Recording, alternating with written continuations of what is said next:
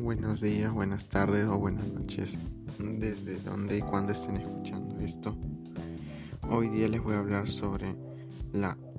contaminación del aire y del medio ambiente. La contaminación del aire se produce de muchas formas a través de la quema de basura por las fábricas, por los autos que echan humo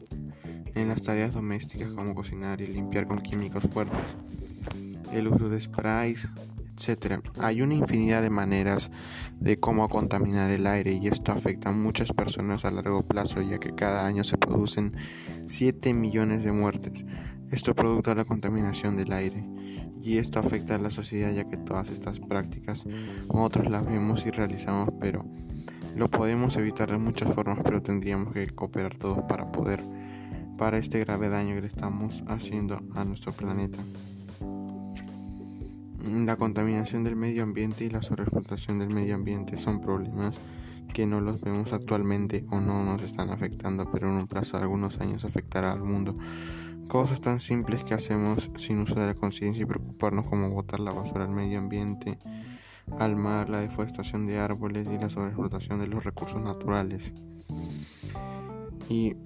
el 93% de los menores de 15 años en el mundo,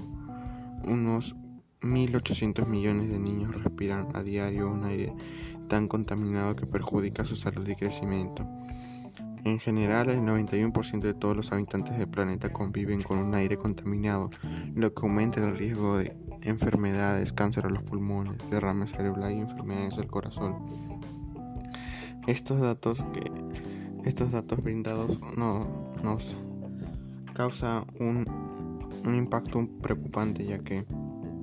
nos da a entender de que si las cifras ya de por sí están mal y seguimos contaminando el medio ambiente,